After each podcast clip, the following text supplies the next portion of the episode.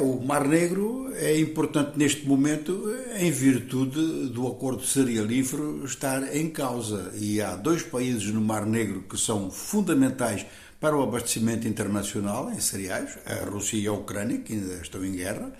E por outro lado, há no caminho um estreito que é muito importante e os estreitos nas relações económicas internacionais é ao longo da história que tem tido grande impacto, não só esta ligação entre o Mar Negro e o Mediterrâneo, mas também o Estreito de Hormuz, o Estreito de Malaca, o Estreito de Bab el-Mandeb, a sul do Mar Vermelho, e tudo isto afeta muito. Portanto, o contexto é o seguinte: eh, mais sanções foram aplicadas pelo Ocidente em relação a bancos da Rússia e eh, as forças ucranianas aumentaram a sua capacidade de ataque em direção à península da Crimeia.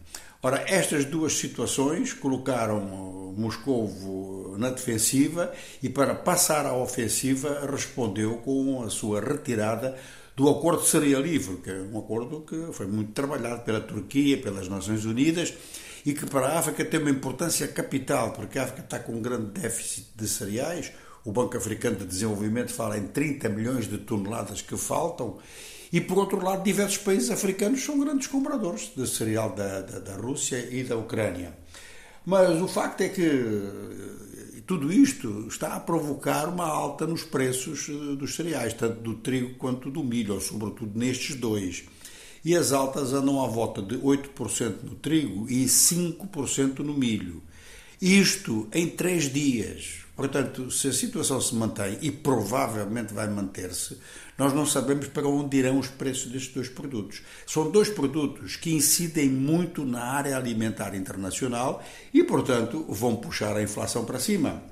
Ora, ao mesmo tempo, agora já há quem diga que a ausência já anunciada de Vladimir Putin em Joanesburgo para a próxima reunião dos BRICS não tem tanto a ver com o mandato de captura pela, pelo Tribunal Penal Internacional, que não seria aplicado pela África do Sul, porque a África do Sul declarou mesmo que prender o presidente da Rússia é declarar guerra à Rússia, então não o aplicaria, mas que é a situação no Mar Negro que mantém o presidente russo eh, em Moscovo.